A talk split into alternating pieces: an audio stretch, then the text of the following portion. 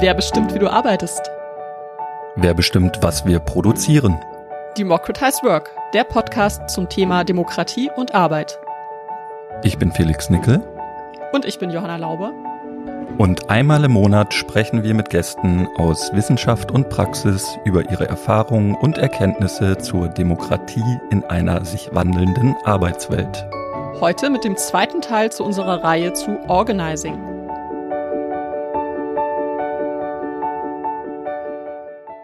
Ja, willkommen zurück zu einer neuen Folge. Wir machen heute da weiter, wo wir letztes Mal schon aufgehört haben. Auch heute soll es um das Thema Organizing gehen. Beim letzten Mal hatten wir dazu ja Michael Held von Organisieren, Kämpfen, Gewinnen, kurz OKG, und Fabian Schmidt von der GEW Berlin zu Gast. Mit ihnen haben wir vor allem aus der Sicht einer Basisorganisierung über das Thema Organizing gesprochen. Ja, und falls ihr die letzte Folge noch nicht gehört habt, hört äh, sie euch doch kurz auch noch an. Äh, wir beziehen uns heute auch teilweise darauf, was beim letzten Mal schon besprochen wurde. Und generell freuen wir uns natürlich auch immer, wenn ihr euren KollegInnen und FreundInnen den Podcast empfehlt. Jetzt aber erstmal genug Werbung. Und heute geht es also nochmal um die Erfahrungen aus konkreten Organizing-Projekten, anderen Organizing-Projekten und dabei blicken wir auch nicht nur auf gewerkschaftliches Organizing, sondern auch auf Bewegungen von MieterInnen in Berlin und fragen uns, was sich vielleicht auch aus diesen Kämpfen lernen lässt. Außerdem haben wir uns beim letzten Mal ja auch schon kurz mit dem Verhältnis von Basisaktiven und dem in Anführungsstrichen hauptamtlichen Gewerkschaftsapparat beschäftigt. Gerade für Organizing stellen sich in diesem Zusammenhang immer wieder Fragen rund um gewerkschaftliche Demokratie und die wollen wir heute auch weiter vertiefen.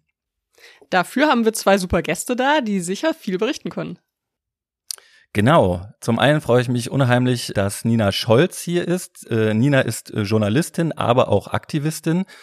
Zum einen als Journalistin beschäftigt sie sich äh, mit dem Einfluss großer Technologiekonzerne auf Arbeit und Leben.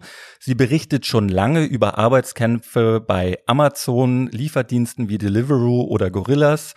Und die Kämpfe von MieterInnen für bezahlbaren Wohnraum begleitet Nina ebenfalls. Hier ist sie aber nicht nur journalistisch unterwegs, sondern ist auch selber bei Deutsche Wohnen und Co. enteignen aktiv. Ja, und auch wenn es viele von euch vielleicht schon kennen, das ist die Bewegung von Berliner MieterInnen, die in den letzten Jahren dafür gesorgt hat, dass es im Land Berlin ein erfolgreiches Volksbegehren zur Vergesellschaftung großer Immobilienkonzerne gegeben hat. Außerdem ist Nina Autorin des kürzlich erschienenen Buches Die wunden Punkte von Google, Amazon, Deutsche Wohnen und Co. Was tun gegen die Macht der Konzerne? Hier beschäftigt sie sich mit unterschiedlichen Fällen von Organisierung, sowohl in der Arbeitswelt, aber eben auch im weiteren gesellschaftlichen Sinne, also zum Beispiel auch bei MieterInnen. Ja, schön, dass du hier bist, Nina. Willkommen. Hallo, ich freue mich auch sehr.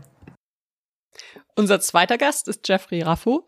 Er ist ein transatlantisches Organizing-Urgestein er hat angefangen mit Organizing in den frühen 90er Jahren in den USA bei der Gewerkschaft 1199 SEIU.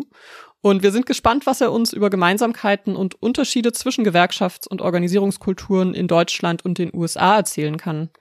Seit Ende der 90er Jahre ist Jeffrey in Old Europe und hat hier in Deutschland Orca, Organisierung und Kampagnen mitgegründet, die Gewerkschaften und betrieblich Aktive bei Kampagnen und Organizing unterstützen. Nach einem Zwischenstopp bei der International Transport Workers Federation war er dann für das erste Organizing-Projekt bei der IG Metall zuständig.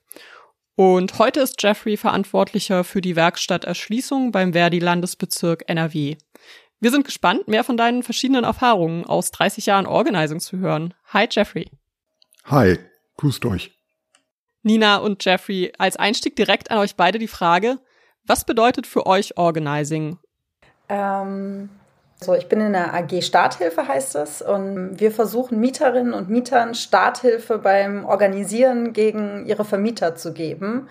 Und das, was wir immer als erstes sagen, ist, dass Organisierung auch ein Set von Handwerk ist, also von verschiedenen Werkzeugen, die man hat. Also zum Beispiel, wie spreche ich meine Nachbarinnen an? Wie werden wir mehr? Wie verteilen wir Aufgaben in der Gruppe? wie mache ich Pressearbeit etc. Also ich glaube, das Zentrale am Organizing ist tatsächlich dass es nicht darum geht, dass äh, jemand ein Stellvertreter für jemanden ist, also für eine Arbeiterin oder für eine Mieterin, sondern dass man das Werkzeug weitergibt, damit Menschen selber kämpfen können und sich selber wehren können und sich mit anderen zusammenschließen. Genau, ich glaube, also es ist ein sehr weites Feld und man kann, glaube ich, äh, sehr viel darüber diskutieren, was es ist und was es nicht ist oder auch abgrenzen gegen anderes oder ergänzen zu zum Beispiel Mobilisierung.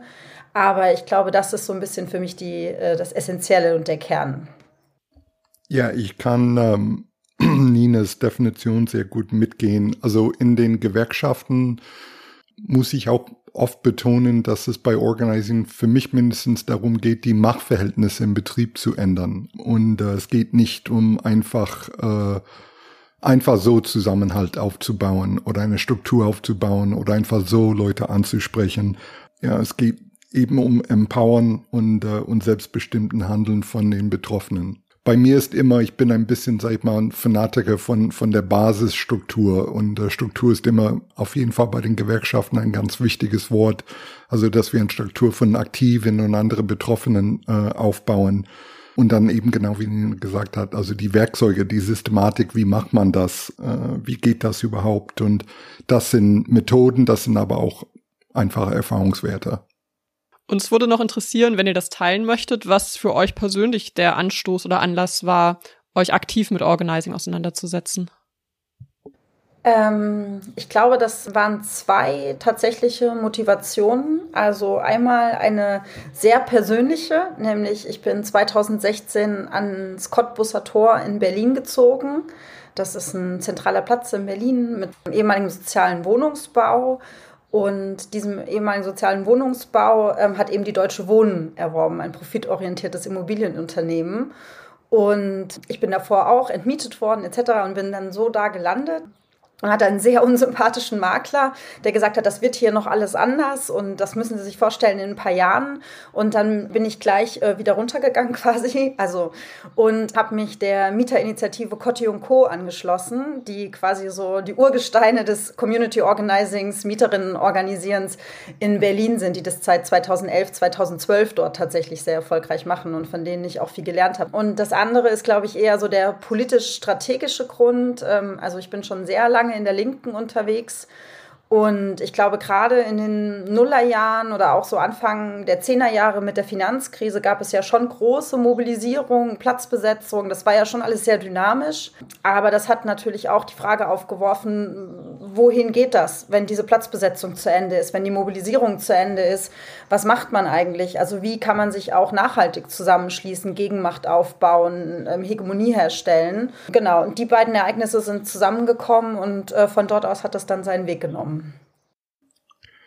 Ähm, für mich war es so, also erstmal mein, mein, äh, mein Opa war ähm, Gewerkschaftsaktivist, sag ich mal, als er jünger war. Und, ähm, und ich habe einfach am Küchentisch viel von ihnen von Gewerkschaften gehört und so weiter. Aber meine Mutter gehörte zu dieser Generation, die eher den Mittelstand äh, angestrebt hat. Und ähm, ich hatte ein bisschen Erfahrung in der Schule. Ich war in einem sehr, sag ich mal, also eigentlich das, was man an einem US-amerikanischen Highschool vorstellt. Also völlig Mainstream und so da unterwegs. Aber unseren öffentliche Gelder mussten wir in eine Wahl jede paar Jahren wählen lassen, dass wir überhaupt praktisch öffentliche Gelder für unsere Schule bekommen haben.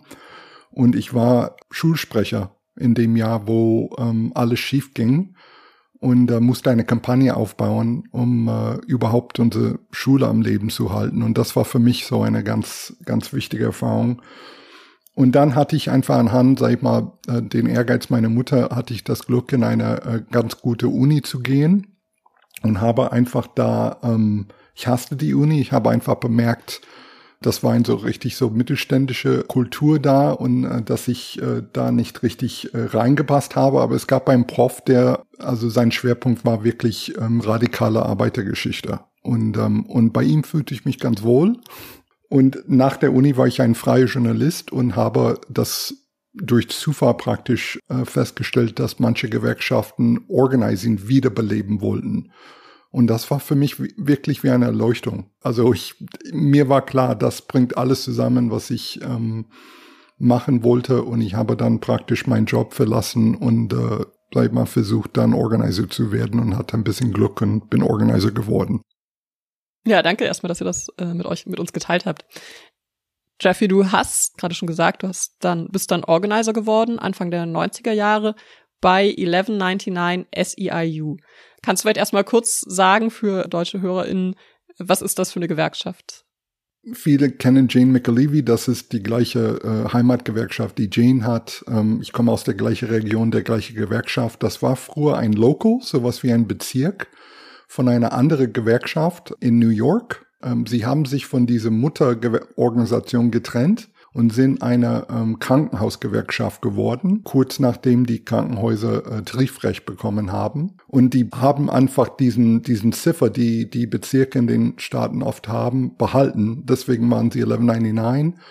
Und als ich bei ihnen war, das war fünf Jahre nachdem Jane da war, waren sie mit SCIU irgendwie fusioniert, aber immer noch autonom da drin. Heutzutage ist 1199 also völlig in SEIU integriert und, uh, und 1199 bildet eine von den wichtigsten Organizing-Traditionen in den USA. Also Jane vertritt diese, diesen Ansatz sehr gut. Spannend, also durchaus eine besondere Gewerkschaft, gerade in Bezug auf Organizing. Genau, also vielleicht nur dazu, was ist, also es ist interessant, weil das waren im Endeffekt, also der Ur Ursprung von 1199, das waren im Endeffekt kommunistische jüdischer Apotheker, die entschieden haben, äh, eine Organisation, eben nicht eine Berufsgewerkschaft, sondern eine Industriegewerkschaft zusammen mit den hauptsächlich puerto-ricanische und afroamerikanische Mitarbeiter. Also bis zu dem Zeitpunkt wären sie in zwei Berufsgewerkschaften gewesen, aber das war wirklich eine, eine linke Industriegewerkschaft. Das war der, der Ursprung. Also eine total faszinierende Geschichte. Ja, klingt sehr spannend da du ja jetzt diesen Hintergrund hast und diese Erfahrungen aus den USA, die sicher jetzt im Kontext dieser Gewerkschaft auch speziell sind, aber kannst du trotzdem was dazu sagen? Gibt es so zentrale Unterschiede zwischen den USA und Deutschland in Bezug auf Gewerkschaften und Organizing? Wie nimmst du das wahr? Wenn man transnational eben so Gewerkschaften oder Länder oder Arbeitssysteme vergleicht, bei mir ist immer, je, je näher man guckt, desto mehr Unterschiede auftreten. Und wenn man also ein bisschen Abstand kriegt, dann sind die, tauchen die Ähnlichkeiten auf. Also ich sag mal, die, die einfachste, die klarste Unterschiede sind zum Beispiel Betriebsräte. Äh, in den Staaten gibt es keine Betriebsräte. Die reden ab und zu, sie haben ab und zu in der Vergangenheit darüber geredet, aber die gibt's nicht. Das heißt, die einzige Weg, wie Beschäftigte haben, praktisch eine äh, Vereinbarung mit ihren Arbeitgeber über ihre Arbeitsverhältnisse ähm, abzuschließen, ist durch eine Gewerkschaft. Der zweite Punkt wäre, also meistens oder gesetzlich gesehen gründen sie diese Gewerkschaft in eine Anerkennungswahl, wo eine Mehrheit für ihnen für die abstimmen muss, dass ihre Gewerkschaft, das ist im Endeffekt eine Betriebsgewerkschaft, von den Arbeitgeber anerkannt wird. Und von daher viel Organizing in den Staaten ist, also ist Wahlarbeit. Da kommt diese ganz, ganz, ganz, ganz feine Blick auf Mapping, einfach weil man Stimmen zählt. Und man hat auch Closed Shops da in manchen Bundesstädten noch. Das heißt, man kann in dem Haustarifvertrag im Endeffekt, den man mit den Arbeitgeber abschließt, bestimmen, dass alle Leute, die da sind, müssen äh, Mitglieder äh, werden. Das heißt, diese Mitgliederhalterarbeit existiert in manchen Bundesländern gar nicht in den USA, die bei den ähm, Ablaufzeit von den Tarifverträgen können Beschäftigten die Gewerkschaft abwählen. Das probieren auch äh, ähm, Arbeitgeber oder Unionbuster, aber das ist total, also es ist, äh, das passiert nicht leicht. Ja, und das kann nur in einem bestimmten Zeitraum passieren. Flächentarifverträge sind normaler in Deutschland als in den Staaten. Die gibt's in den Staaten, aber also es ist schon nett, wenn man ein Organizing-Kampagne in einem Betrieb macht, dass man im Endeffekt mit den Beschäftigten direkt darüber sprechen kann, okay, was wollt ihr in eurem in eurem Tarifvertrag und nicht, äh, ja, das ist der, der Flächentarifvertrag und wir reden darüber, ob es äh, 3,5 oder 3,8 Prozent der Lohnerhöhung dieses Jahr ist. Das ist eine ganz andere Diskussion äh, mit Beschäftigten. Ähm, und ich sag mal so, ich, das fällt mir nicht mehr auf, aber ich weiß, als ich zuerst in Deutschland war, also die Ansprüche einfach viele Beschäftigte, vor allem in, in, im Westen Deutschland, also was ihnen im Betrieb zusteht, also das ist natürlich ganz anders. Also ich glaube, das Wissen, die Kenntnis über Gewerkschaften in den Staaten waren meiner Meinung nach geringer als hier. Ähm, und das war auch einen ganz anderen Hintergrund dann für Organizing-Arbeit. Ja, da, danke für, den, für die Darlegung der Unterschiede.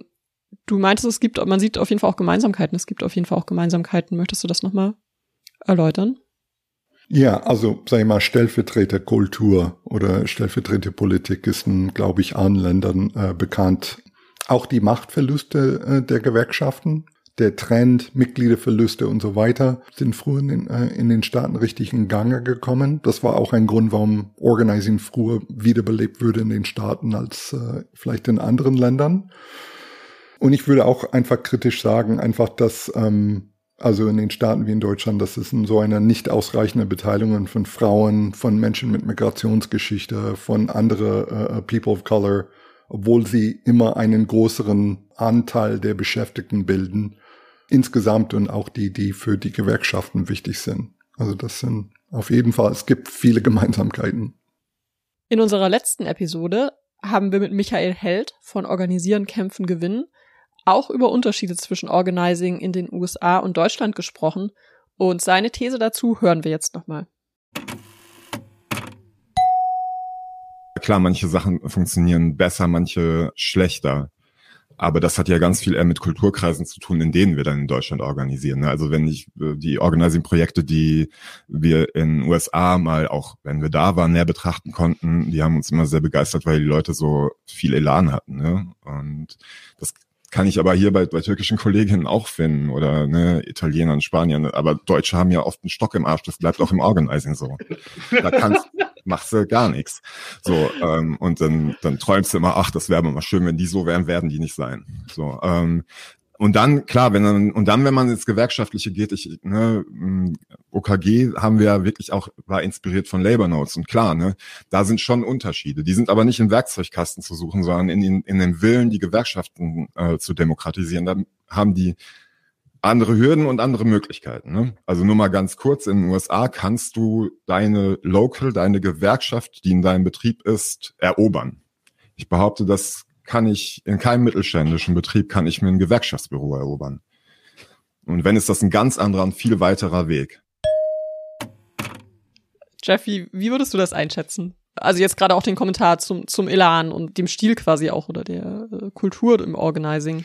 Ja, also irgendwie so, ich, ich bin kein großer Fan von, sag ich mal, diese kulturelle Unterschiede zwischen Deutschen und, und Amis. Also ich glaube, da gibt's ganz konkrete historische Gründe, warum manche von den Unterschieden da sind. Organizing in den Staaten, das ist so ein Begriff, also ich bin an ganz konservativen Gegend groß geworden. Also keine von meinen Freunden sind links oder sowas, meine Schulfreunde. Und ähm, wenn ich ihnen den Begriff Organizing erzähle, da läuft sofort ein Film bei ihnen ab. Also sie können schon ein paar Grundideen damit verbinden. Und, äh, und ich glaube einfach, also Organizing ist, man kann das auf verschiedene Blickwinkel betrachten, aber ich glaube im Endeffekt, das ist die Arbeit, die jede Arbeiterbewegung machen musste, um zustande zu kommen. Und dieser Zeitpunkt, wo die ähm, US-amerikanische Arbeiterbewegung äh, zustande gekommen ist, lag näher in der Vergangenheit als in Deutschland. Und in Deutschland dazwischen liegt auch der Mauer von dem Faschismus. Und, ähm, und von daher, ich glaube, es ist einfach leichter in den Staaten einfach erstmal diesen Organizing-Begriff aufzurufen. Leute verbinden was damit. Und ähm, genau, und ich weiß nicht, dass nicht nur Gewerkschaften, sondern Sozialbewegungen, das ist weniger, das stimmt weniger heute als vor 10 oder 20 Jahren, aber irgendwie habe ich manchmal das Gefühl gehabt in Deutschland, dass wegen des Kalten Krieges, dass link zu sein und linke Stellungen zu nehmen, hat richtig Bedeutung gehabt über die Handlungsfähigkeit oder Konfliktfähigkeit der Akteurinnen und Akteuren hinaus. Und ich habe manchmal das Gefühl gehabt, dass das ein bisschen, sag ich mal, die Konfliktfähigkeit, die Organizing-Arbeit der, der Linken in Deutschland ein bisschen gelähmt hat. Weil sie konnten einfach Bu sagen und Leute haben das ernst genommen. Ich glaube, heutzutage ist das anders. Und ich sag mal, wenn was kulturell, wenn es ein wichtiger kultureller Unterschied für mich gibt, es ist in den Staaten, also ich merke wirklich jeden Tag in Deutschland, dass hier fehlt eine Widerstandskultur aus People of Color, wie es in den Staaten gibt. Also die Arbeiterbewegung und die Bürgerrechtsbewegung oder die antirassistische Bewegung von Afroamerikanerinnen und Afroamerikanern, also waren sehr verlinkt Und das hat einfach dann den ganzen Diskussion, wie Organizing aufgearbeitet wird, geändert. Also ich merke in Deutschland, sag ich mal, die Diskussion darüber ist immer noch sehr stark. Es gibt die Klassenfrage und diese andere Dinge wie Rassismus und Sexismus, das sind diese lästige sozialen Fragen. Aber wir wissen alle, kommen, wenn wir die Klassenfrage geklärt haben, dann verschwindet das alles. Auch wenn das meiner Meinung nach fast eine ahistorische Behauptung ist. Und, äh, und in Deutschland einfach, äh, in den USA durch diesen Vielfalt und, äh, und diese andere Geschichte haben mehr Fragen, mehr Raum einfach äh, in der Debatte. Von daher, also ich gucke auf historische Gründe. Aber ich meine, ich bin auch nicht in Deutschland groß geworden. Also ich, vielleicht fällt es mir schwieriger, deswegen auch äh, die deutsche Kultur zu beurteilen. Ich weiß es nicht. Äh, deswegen fanden wir es ja auch äh, spannend und verlockend, dich das zu fragen und deine Sichtweise auch einzubeziehen. Nina, du schaust dir ja auch unterschiedliche Kämpfe in verschiedenen Ländern an. Wie würdest du das sehen? Gibt es hier relevante Unterschiede, die Organizing in Deutschland grundlegend anders aussehen lassen?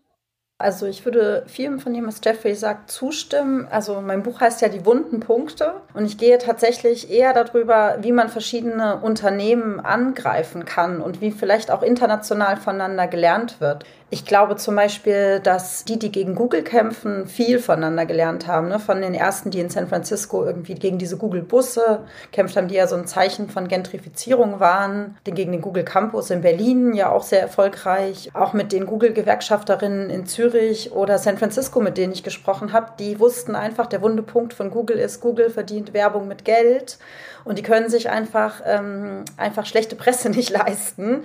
Und da kann man sie wahnsinnig gut angreifen. Und das funktioniert bei Amazon überhaupt nicht. Ne? Die sind ja quasi jeden Tag schlecht in der Presse und auch bürgerliche Journalisten schreiben Amazon, schreiben darüber, wie schlecht Amazon ist. Das juckt Amazon aber nicht, weil sie ganz anders mächtig sind ne? über ihre Logistik oder ihre Plattform, die sie entwickeln.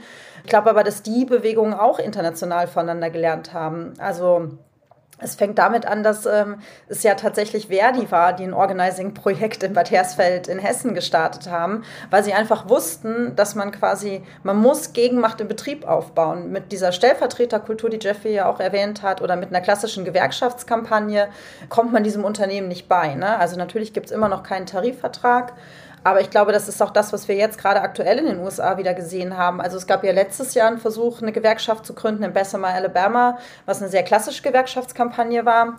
Und das funktioniert einfach nicht. Ne? Und man muss einfach diese Gegenmacht aufbauen. Und natürlich gibt es da Unterschiede. Ne? Also Verdi ist nicht eine Gewerkschaft, die quasi von Arbeiterinnen gegründet wurde. Und die Syndikalisten in ähm, Italien, die Amazon sehr angreifen, die ähm, zeigen auch, wie man das, wie man herausfordern kann, wie man Migrantinnen auch nochmal besonders da drin organisieren kann. Und die werfen dann auch immer nochmal neue Fragen auf. Deswegen, ähm, mein Punkt ist eigentlich immer eher, wo kann man Gemeinsamkeiten herstellen? Ne? Also ich finde gerade zum Beispiel diese internationale Solidarität, die sich bei Amazon entwickelt hat in dieser Vernetzung und das ist zum Beispiel auch die Organisierung, was ja auch eher eine syndikalistische Organisierung ist in Polen, wo klar war, wenn Amazon, äh, wenn Amazon in Deutschland bestreikt wird, dann bauen sie eben ein Werk in Polen auf, ein Logistiklager.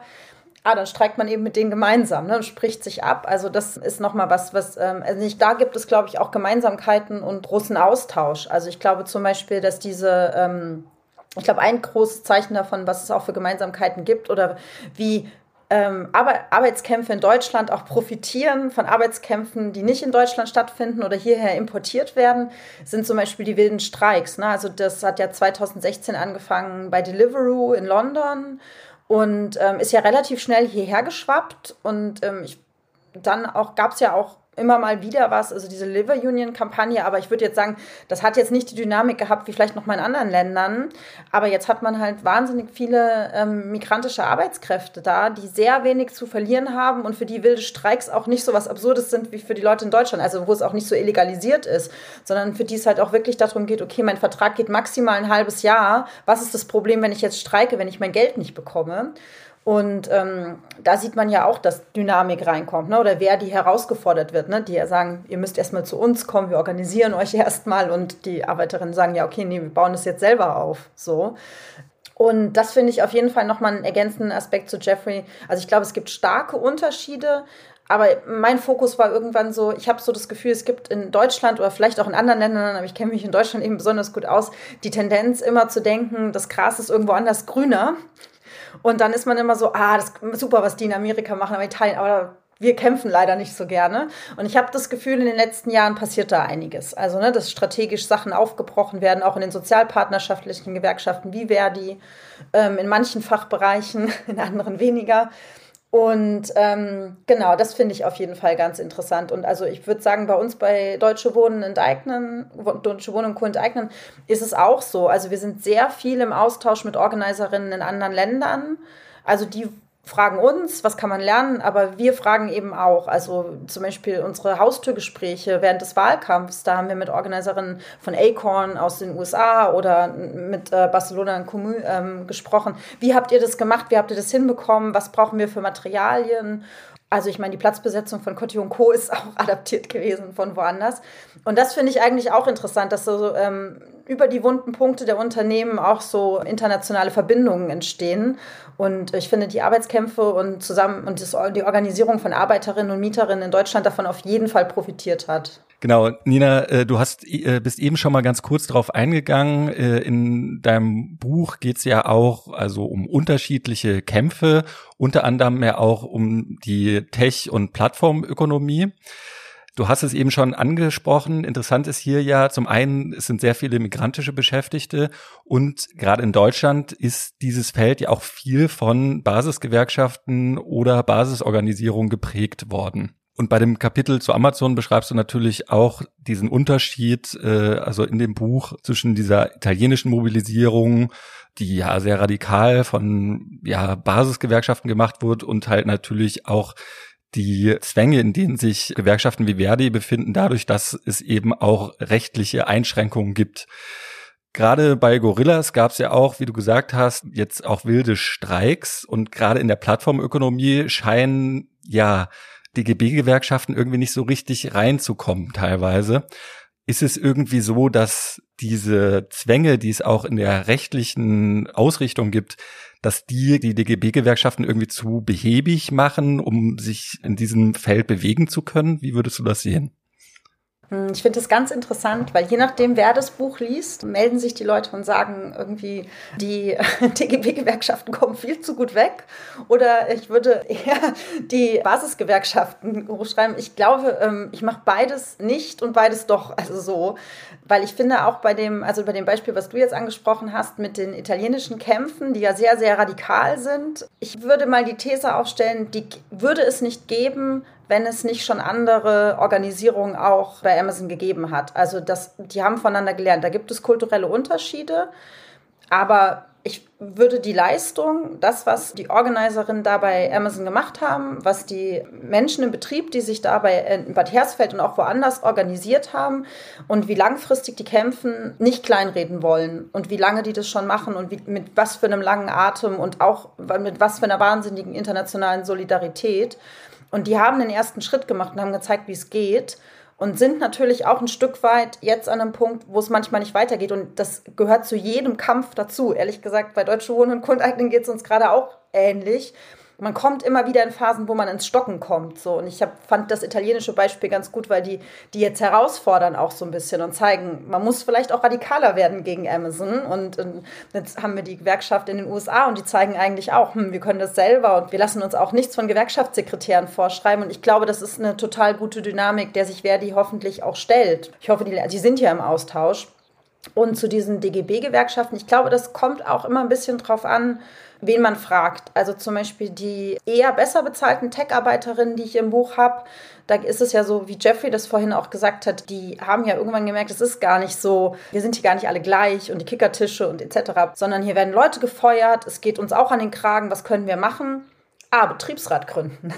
Und das äh, machen die ja nicht unbedingt mit den Basisgewerkschaften, sondern die klingeln schon bei Verdi und der IG Metall an und die sind da mittlerweile auch fit ne, und helfen denen. Also ich mal fitter, mal weniger fit. Also ich glaube, jeder, der von außen, so wie ich, ähm, auch schon mal bei einer Gewerkschaft angerufen hat, weiß, es kommt drauf an, wen man erwischt. So. Und da habe ich Leute, die haben bei Verdi angeklingelt und die haben gesagt, so, nee, also sorry, das machen wir nicht und haben aufgelegt und dann sind sie halt bei der IG Metall gelandet. Oder umgekehrt. Also das ist, ähm, und da sind auch die IG Metall-Gewerkschaften oder ähm, ne, die IG Metall mittlerweile an einem Punkt, die kennen sich auch besser mit Union Busting und so mittlerweile aus. Also ich glaube, das kommt immer so ein bisschen drauf an. Ich glaube, auf die wilden Streiks etc. können die gar nicht reagieren. Also das ist wirklich fatal, was sich da offenbart. Also da wirklich einfach gar nicht zu erkennen, was das für ein Moment ist. Dass es wirklich der Moment ist, wenn man das jetzt durchklagt, dass man wilde Streiks legalisieren könnte. Das wäre historisch in Deutschland so. Sondern dass man da wirklich mit einer Behebigkeit auf einmal um die Ecke kommt und sagt, ja, ihr müsst erstmal bei uns eintreten, etc. Und ich glaube, das ist der Punkt, wo es teilweise wirklich einen sehr, sehr großen Unterschied ist. Also klar, eine Gewerkschaft muss auch abschätzen, was lohnt sich. Wir haben auch, die haben auch begrenzte Kapazitäten etc. Aber viele von denen die ich im Buch habe, denen ist die Tür vor der Nase zugeschlagen worden. Ne? Also die rumänischen Erntearbeiterinnen, die Pflegekräfte. Ne? Also das Beispiel, was ich drin habe, ist ja in der Schweiz, die in Deutschland, die 24-Stunden-Pflegekräfte, die kriegen eine Rechtsberatung, aber die werden nicht organisiert. Ne? Das lohnt sich einfach oft nicht. Ne? Und ähm, sagt die Gewerkschaft. Und deswegen ist es natürlich schon so, dass die Basisgewerkschaften schon sehr oft vorkommen, weil es eben diese Frauen, Migranten, migrantischen Frauen sind in diesen ganzen Jobs ohne Festanstellung, die einfach super unsicher sind, die in diesen kurzfristigen Organisierungen einfach ein bisschen sich wehren können. Aber ich wollte nur sagen, dass ich eigentlich versucht habe zu gucken, was funktioniert wo, um dann daraus zu lernen, was kann man daraus ableiten für kommende Kämpfe und nicht ähm, das eine schlecht oder das andere besser zu schreiben. Ich frage natürlich auch immer ein bisschen ketzerisch, ne? Das ist meine Intention. Das ist vielleicht auch nochmal für die HörerInnen ganz interessant. Ja, Jeffrey, du arbeitest jetzt bei Verdi. Jetzt mache ich mit dem ketzerischen Fragen gleich mal weiter. Woran liegt das denn?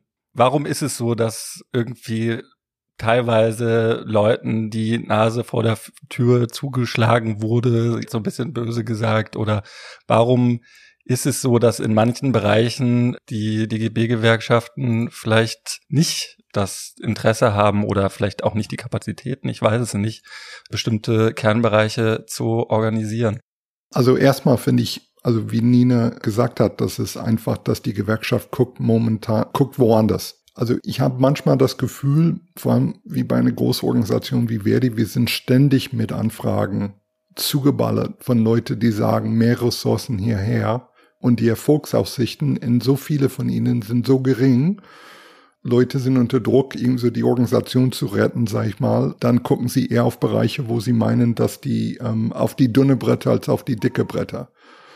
Also ich glaube, das ist die ehrliche Antwort. Aber die Gewerkschaften sind sowieso eher in den üblichen Betrieben unterwegs. Also eine von den Dingen, die wir oft anregen, ist, dass Leute überhaupt eine strategische Auswahl treffen, in welchen Betrieben sie unterwegs sind. Das heißt, man bleibt eher bei den Betrieben, wo man bisschen Struktur hat, paar Mitglieder hat, man weiß, man kann dann diese Strukturen aktivieren und man kann die in einen Tarifrunde aktivieren oder man kann so Mitglieder da gewinnen oder also man muss nicht von Null da anfangen. Und eine von den Dingen, die wir probieren in so in der Organizing-Arbeit, die wir begleiten, ist einfach Leute dazu zu bringen, eher über die Branche nachzudenken, richtig ein Mapping zu machen, wie ist die Branche aufgeteilt, welche Betriebe gibt's da und dann richtig darüber nachdenken, also was brauchen Beschäftigte, um mächtiger in der Branche zu werden. Und dann glaube ich, wenn man so arbeitet, dann kommt man auch leichter auf die Idee, dass Deliveroo eben so eine ganz strategische Rolle spielt und wenn die Leute da nicht unterstützt werden, äh, dann wird das irgendwann schwer für die Organisation sein, sag ich mal. Also, aber für mich ist so, dass überhaupt nicht gern genug Ressourcen, genug Aufmerksamkeit, genug Strategie praktisch in eine solche Arbeit wie Organizing einfließt. Also Organizing ist immer noch nicht gang und gäbe bei Verdi. Das ist, äh, sie, sie strukturieren sich um, um mehr Raum für Organizing zu gewinnen, aber so weit sind sie auch noch nicht. Genau, ich möchte auf jeden Fall sagen, ich bin von mir aus ein Fan von Basisgewerkschaften. Also ich, ähm, das, das sagen weniger Hauptamtliche, glaube ich, würde ich behaupten. Aber also ich könnte mehrere Punkte in der Geschichte ihm so benennen, wo Basisgewerkschaften eine entscheidende Rolle gespielt haben. In den USA, da, da gab es eine, das erste Mal, dass eine Reformbewegung in den Dachverband zustande kam, lag unter anderem daran, dass eine von den Gewerkschaften durch eine Basisbewegung eine neue Mehrheit hatten und sie konnten ein bisschen eher nach links deswegen in den Föderationen insgesamt gehen. Also für mich so Kobas in Italien oder Süd in Frankreich, das waren ganz wichtige Bezugspunkte für mich,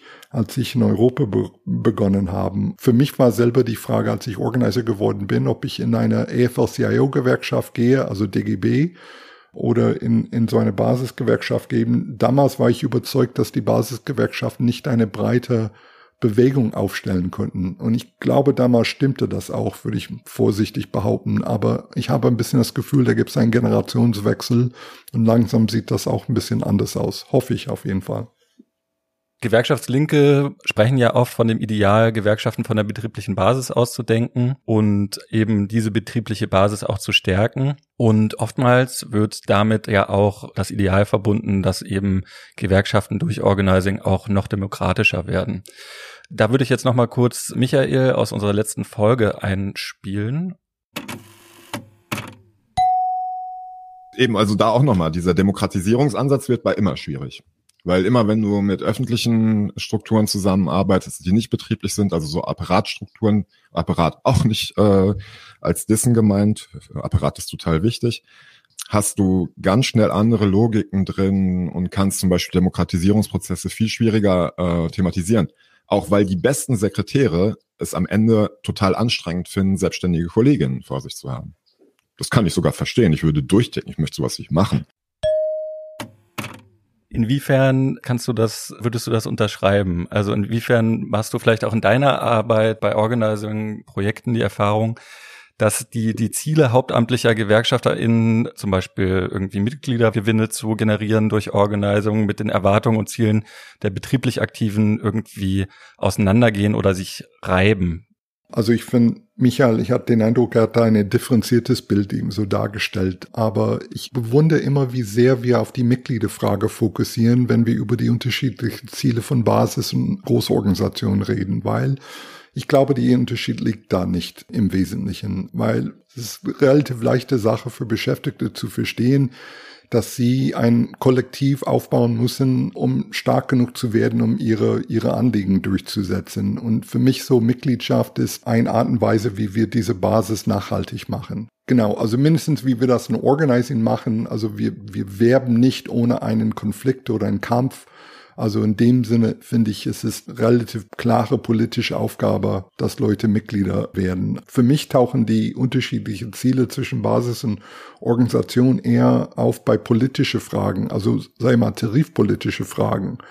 Das ist so eine ganz typische Dynamik, mit der wir in Organizing konfrontiert sind in den Gewerkschaften. Also wir reden mit vielen Leuten und es kommt eine Forderung auf, die die Gewerkschaft aus dem Tarifritual bringen würde also indem sie meistens stärken. Da ist, also Tarifrunden bei den DGB-Gewerkschaften können sehr ritualistisch werden. Und ähm, ich, ich denke, da ist immer dann die Herausforderung, wenn man sowas angeht, kann man auch verlieren. Man kommt aus diesem Ritual raus und da gibt's ganz anderen Risiken. Und wenn man verliert in einem flächendeckenden Tarifvertrag, dann gibt es ganz, das schlägt ganz große Wellen. Und so manchmal gibt's so eine merkwürdige Diskussion in Gewerkschaften, wo sie sagen, ja, wir würden das Thema annehmen in die Tarifverhandlungen, wenn mehr Leute sich organisieren würden. Aber eigentlich, ich mal, mehr Leute würden sich nur organisieren, wenn wir diese, diese Ziel dann nehmen, die ihnen wichtig ist. Also das ist praktisch ihre Motivation und so. Man dreht sich im Kreis und das ist eher ein Punkt, wo ich finde, da merkt man eben die unterschiedlichen Ziele von der Organisation und von der Basis. Ja, Nina, vielleicht auch nochmal zu dir. Du hast ja auch praktische Organizing-Erfahrungen bei Deutsche Wohnen und Co. enteignet gesammelt. Du bist, wie du gesagt hast, Teil der Starthilfe AG, also der Gruppe, die versucht, MieterInnen die Tools an die Hand zu geben, um sich eben zu organisieren. Erstmal vielleicht Mieter-Organizing. Wie muss ich mir das eigentlich vorstellen? Was sind da Ähnlichkeiten oder Unterschiede in Bezug jetzt auf Organisierung am Arbeitsplatz? Mm, es gibt sehr, sehr große Unterschiede, weil obwohl die Leute immer zu Hause sind, also immer wieder nach Hause kommen, genauso wie sie immer wieder zur Arbeit gehen, ähm, sich dort nicht begegnen.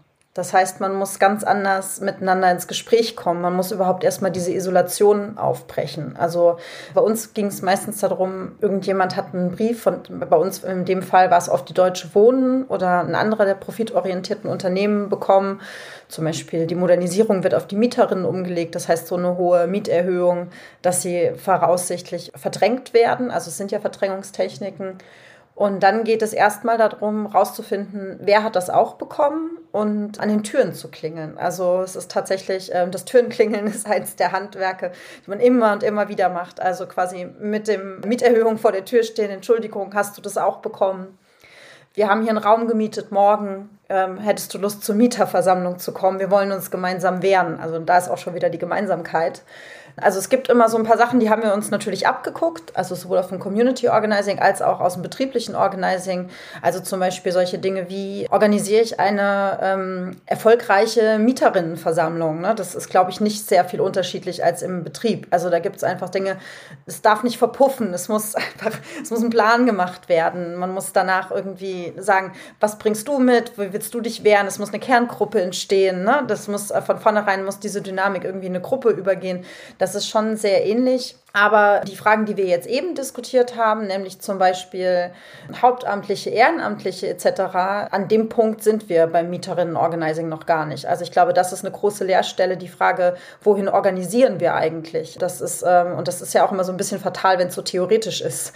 Es gibt große Mieterinnenvereine, die sind Interessensvertretungen zum Beispiel der Berliner Mieterverein hat 170.000 Mitglieder und macht hauptsächlich Rechtsberatung, so, ne? Und natürlich äh, funktioniert als Lobbyverein. Das sind natürlich Mitglieder, die könnte man eigentlich aktivieren, ne? Und, ähm, aber wie macht man das? Also da sind wir natürlich irgendwie an, noch gar nicht an dem Punkt, an dem wir jetzt eben irgendwie organ also besprochen haben.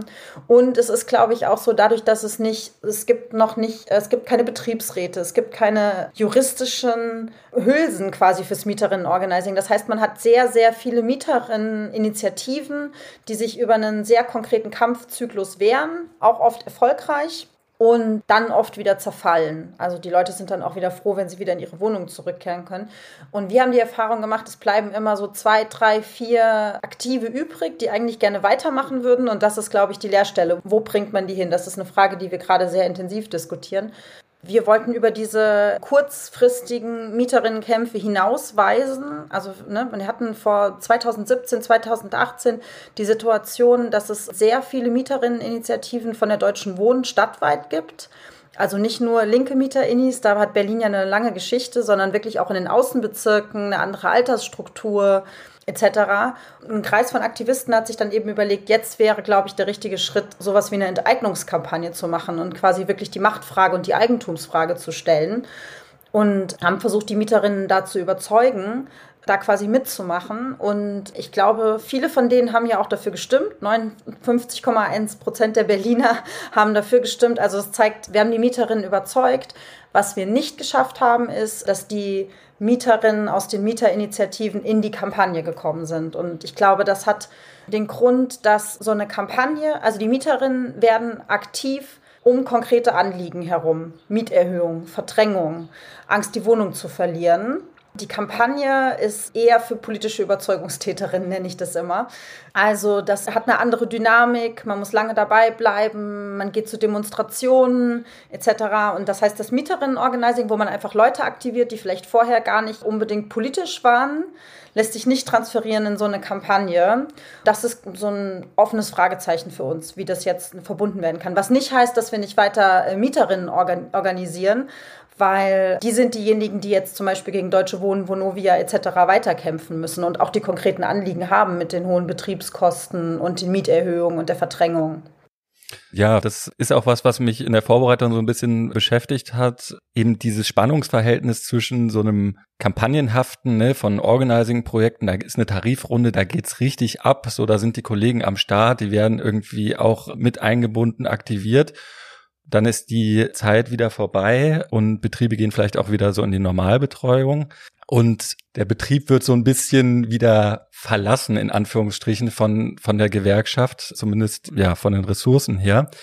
Jeffrey, wie siehst du das? Wie versuchst du jetzt auch in deiner Arbeit damit umzugehen, eben ja diese Dauerhaftigkeit irgendwie zu, zu versuchen, irgendwie zu etablieren? Ich bin unsicher, ob man überhaupt die Frage beantworten kann, ob es eine grundsätzliche Spannung da zwischen den kampagnenhaften Organizing und so dauerhaften äh, ähm, Strukturen und sowas gibt, weil irgendwie habe ich das Gefühl, wir sind ein bisschen hart mit uns, weil mh, hm, wir haben gerade, sag ich mal, das hinbekommen in ein paar Kämpfen, also wie Deutsche Wohnen und Co. in eigenen, also Erfolge zu erzielen, zu erreichen, die man sonst nicht erreicht hat. Wir haben auch in den Gewerkschaften Erfolge durch Organizing erreicht haben, die sonst nicht zu erreichen gewesen wäre. Und jetzt reden wir selbstkritisch darüber, warum bleibt das nicht ewig so? So, ich denke an die Zeit, also die letzte richtig, sag ich mal, den letzten Aufbruchzeit der US-amerikanischen Gewerkschaften, die für uns als Organiserinnen und Organizer ganz, eine ganz wichtige Zeit waren, den, sag ich mal, 20er und 30er Jahren in den USA. Da die Gewerkschaften, die wirklich, also richtig gewachsen sind, nachhaltig gewachsen sind, die hatten richtig Maschinen. Also sie hatten so diesen einen Flügel, der dann Leute neu gewonnen haben. Wir würden, glaube ich, von Organizing reden.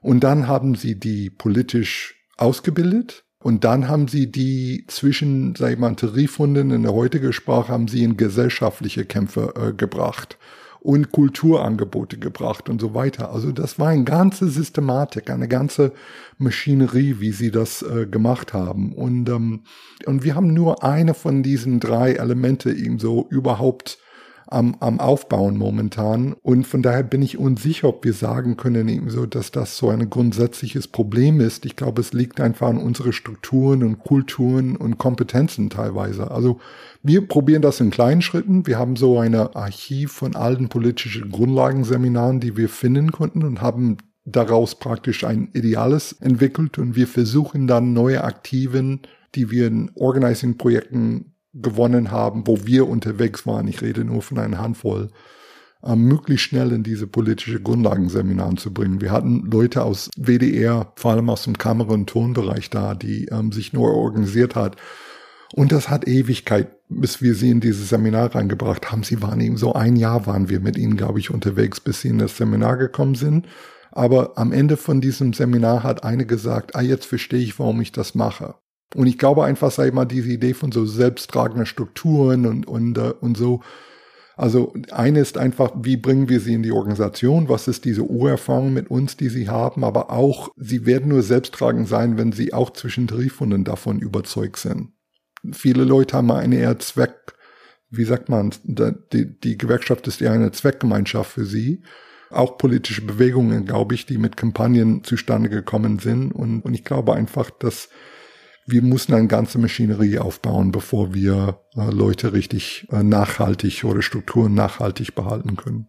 Das würde mich jetzt auch zu einer der beiden Abschlussfragen bringen an euch beide. Du hast das jetzt eben schon ein bisschen angesprochen, Jeffrey. Was glaubt ihr denn, wie müssten sich vielleicht Gewerkschaften auch anders aufstellen, um sich über Organizing zu revitalisieren und halt wieder auch ein bisschen mehr, vielleicht sogar noch in die Offensive zu kommen?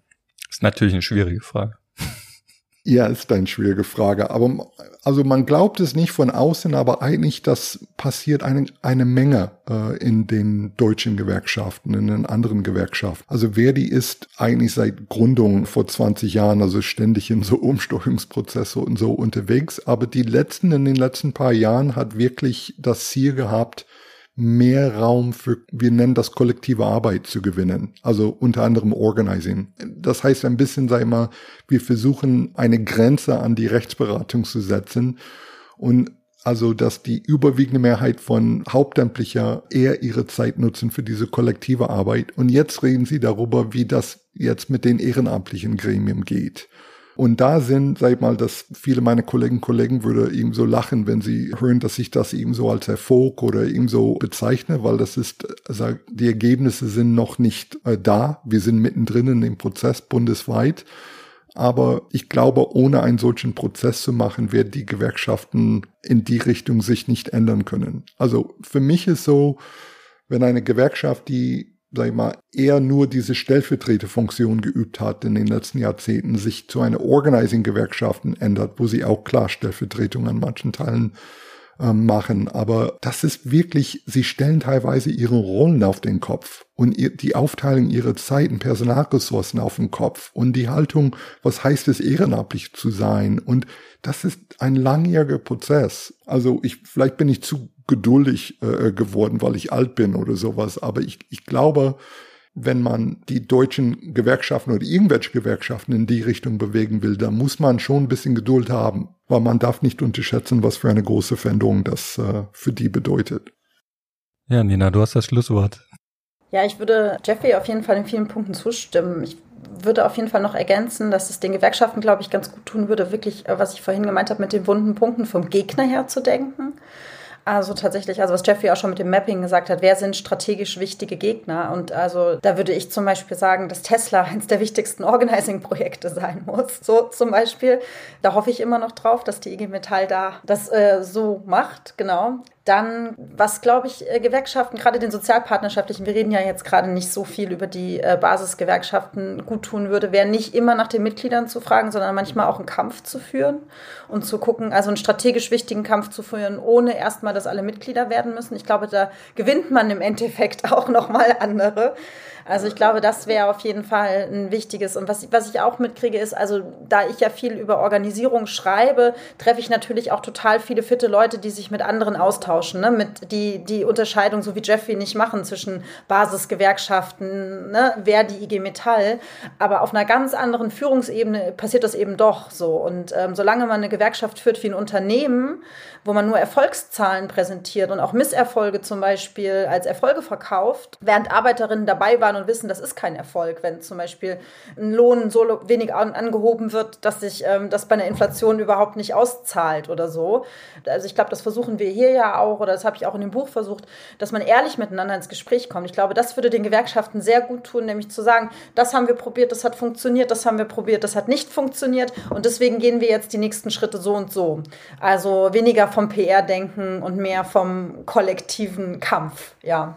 Ich glaube, das wäre für mich, glaube ich, das, was ich Gewerkschaften gerne mit auf den Weg geben würde.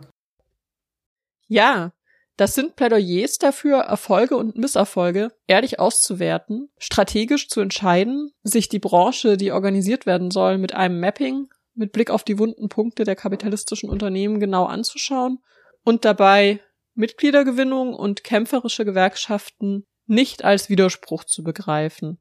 Trotz aller Unterschiede international und zwischen Gewerkschaftstraditionen und Bewegungsorganisationen gibt es beim Organizing viel voneinander zu lernen. Das ist auf jeden Fall auch ein Fazit dieser Episode. Wir sind damit auch am Ende. Liebe Nina Scholz, lieber Jeffrey Raffo, ganz herzlichen Dank für die Diskussion und dass ihr eure Erfahrungen mit uns geteilt habt. Vielen Dank auch an unsere HörerInnen. Ja, an dieser Stelle noch ein Veranstaltungshinweis. Dieser Podcast wird ja auch von der Kooperationsstelle Wissenschaft und Arbeitswelt der TU Berlin mitgetragen. Und die Kooperationsstelle zusammen mit dem Fachgebiet Digitalisierung der Arbeit an der TU Berlin veranstaltet eben am 4. Juli ab 18 Uhr in Präsenz an der TU Berlin. Wo genau findet ihr in den Show Notes eine Podiumsdiskussion.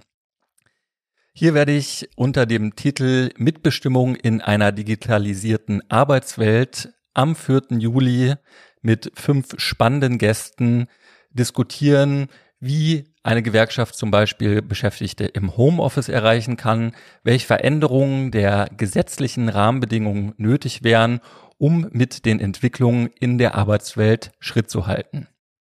Ja, kommt gerne vorbei, wie gesagt, am 4. Juli. Ansonsten hören wir uns nächsten Monat wieder. Dann beschäftigen wir uns mit Mitbestimmung und Betriebsverfassungsgesetz für das 21. Jahrhundert. Da gab es ja auch gerade einen Vorschlag der Hans-Böckeler Stiftung, wie dieses reformiert werden könnte. Bleibt uns gewogen, schaltet gerne wieder ein und macht's gut. Tschüss. Democratize Work ist ein Podcast des Forum Neue Politik der Arbeit und der Kooperationsstelle Wissenschaft und Arbeitswelt der TU Berlin.